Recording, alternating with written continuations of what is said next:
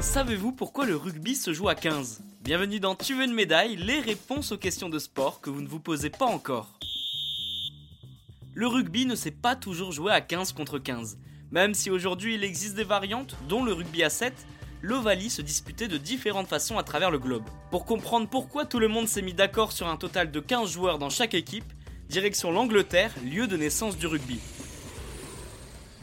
Et si vous voulez en connaître un peu plus sur la création de cette discipline et de son ballon si spécial, je vous invite à écouter l'épisode numéro 3.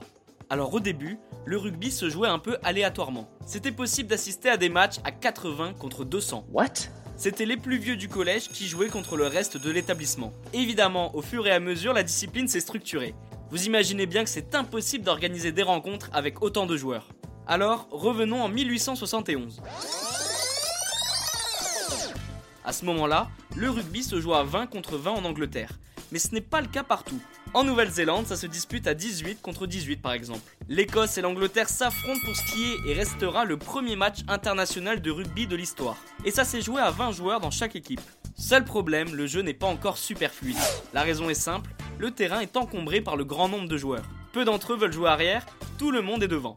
Donc 4 années plus tard, on tente de jouer à 15 contre 15 pour libérer de l'espace sur la pelouse et on peut dire que c'est un coup gagnant.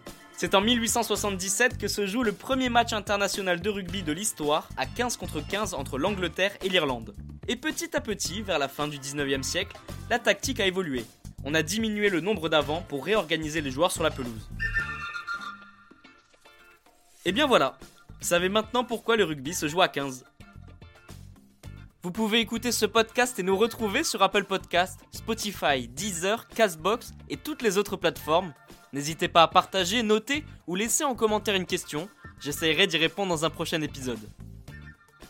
Je vous retrouve rapidement pour une prochaine question de sport dans Tu veux une médaille. A très vite.